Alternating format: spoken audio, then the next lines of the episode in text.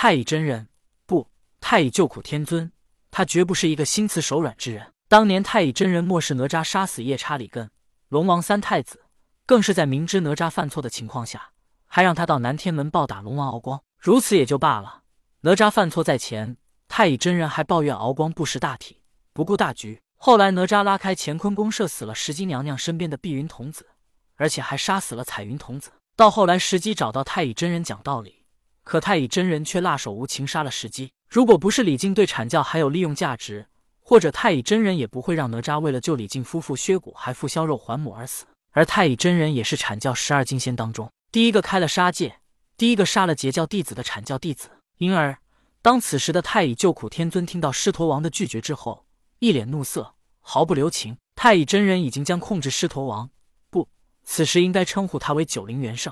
太乙真人已经在九灵元圣的脖颈上挂上了玉牌，这玉牌跟文殊广法天尊控制青毛狮子的玉牌一样。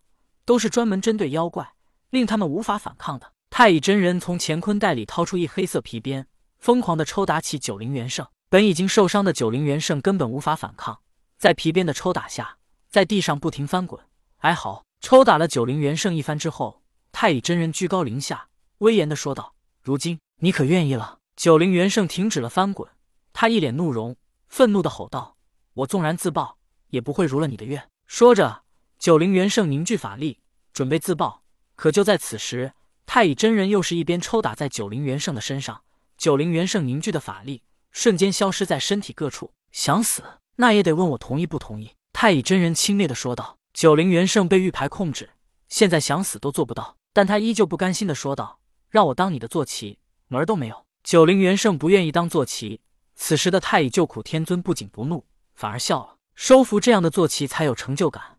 而且这样的坐骑被收服之后，对他也是最忠心的。太乙救苦天尊没有采用其他的方法收服九灵元圣，而是采取继续殴打的方法。他拿着皮鞭继续抽打九灵元圣，直到九灵元圣被抽打的奄奄一息之后，太乙救苦天尊这时又问道：“如今你可服了？”九灵元圣奄奄一息，有气无力的他更懒得搭理太乙救苦天尊。太乙救苦天尊看到九灵元圣似乎还是不服，又要继续抽打。这时，九灵元圣忽然想到，共工还在一旁虎视眈眈，似乎他还要去追杀自己的几个兄弟。想到这里，九灵元圣使出浑身力气道：“老师，让我做你的坐骑也可以，但必须要我心甘情愿。”太乙救苦天尊道：“好，你说条件吧。”九灵元圣道：“老师，那共工要追杀我的几个兄弟，你若能让共工放过他们，我愿意当你的坐骑，永不背叛。”太乙救苦天尊听到九灵元圣的话。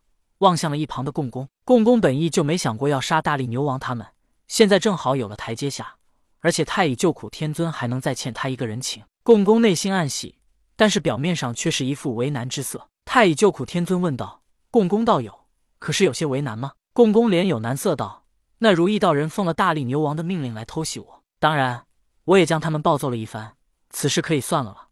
但是我如果就这么轻易就放过他们，你让我在这北海如何服众？”太乙救苦天尊微微一笑，道：“共工道友，此事又有何难？你放过他们，不正显得你大人大量，不与他们一般见识吗？”顿了顿，太乙救苦天尊继续道：“如此想来，也并不影响道友在北海的威信。”共工不为所动，微笑摇了摇头。太乙救苦天尊知道共工还是想要一些东西，他必须拿出利益来交换。于是他开口问道：“道友，如何才能放过他们？”共工道：“其实这世间之事，我也并不在意。”也并没有多少能值得我留恋了，但只有一件事，便是当年我与火神祝融的大战，并没有真正的分出胜负。如今到了这种情况，那陆压都不敢以火神祝融的名义现身与我决战，所以我要你做的，便是帮我逼的陆压以火神祝融之名来与我完成未完成的决战。太乙救苦天尊道：“我能有什么办法帮你？”共工道：“你本来便是道教弟子，还是曾经的阐教十二金仙之一，如今还是天庭的救苦天尊，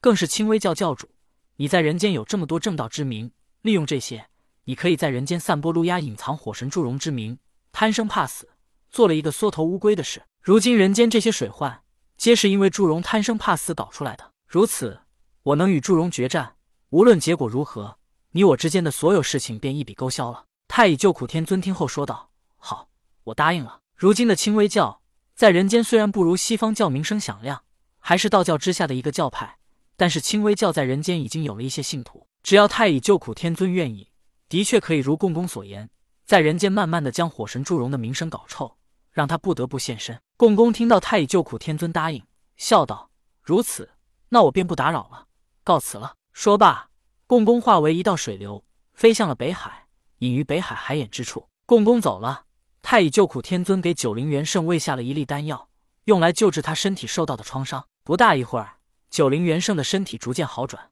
失去的精气神也渐渐的回来了。此时，太乙救苦天尊说道：“元圣，走吧，随我一同回天庭。”九灵元圣脸有难色，说道：“老爷，此时我还不能走，我在人间尘缘未了，而且我出自花果山，必须见过灵宝天尊之后，得到他的肯定，我才能彻底做老爷的坐骑。”太乙救苦天尊道：“我知道，但我已经与玉帝禀报过，要收你为坐骑。等你与我一同回到天庭，面见玉帝之后，你可在下界去见灵宝天尊，还能与你兄弟团聚。等你尘缘了了，便可以再回天庭。”顿了顿。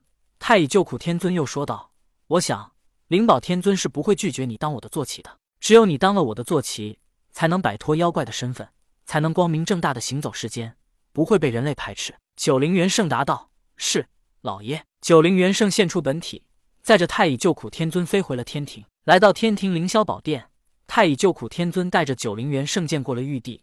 玉帝道一声恭喜之后，太乙救苦天尊又带着九灵元圣回到了天尊府内。决定再过几日便放九灵元圣下界，完成他未了的尘缘。